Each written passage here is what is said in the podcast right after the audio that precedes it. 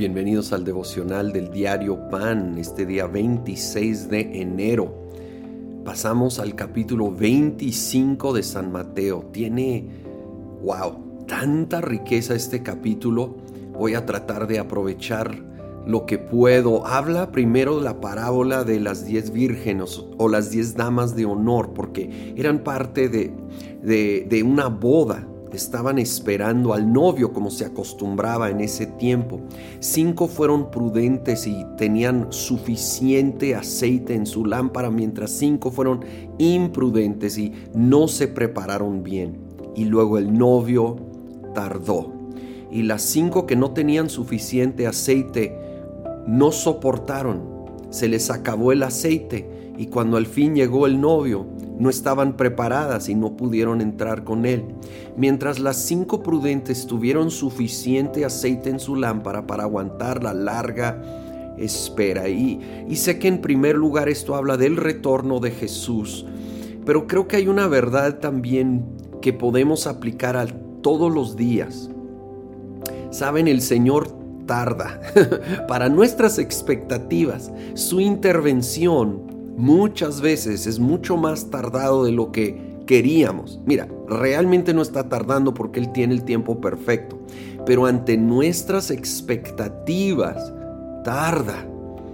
Y el aceite en la lámpara nos habla de del aceite de la unción, la presencia del Espíritu Santo en nuestras vidas. Si nosotros no nos llenamos regularmente con más y más del Espíritu Santo, que es pasando tiempo con Dios en su palabra, es estando consciente de que Él está con nosotros, es ir a Él en oración y, y estar conectado y en comunión con Él. Si no tenemos eso regularmente, se nos acaba el aceite simbólicamente y no vamos a soportar la larga noche, las pruebas difíciles, cuando parece que el Señor está tardando. Seamos como las cinco prudentes, seamos personas que buscan continuamente más de Dios en nuestras vidas, que pasamos tiempo en su presencia, en su palabra, que nos conectamos con su pueblo, que no nos dejemos en el descuido, sino que somos prudentes y nos preparamos. Luego habla la parábola de los talentos, que realmente eran grandes cantidades de dinero y cómo a uno le dio cinco talentos, a otro dos, al último uno.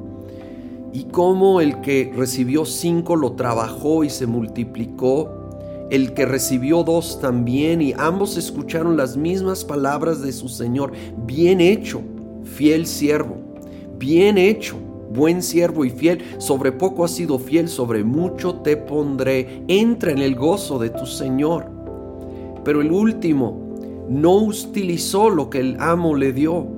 Tenía una actitud equivocada hacia el amo. Y entonces en temor y tal vez aún con cierto sentido de rechazo porque vio que otros tenían más, enterró ese talento, eso que había recibido.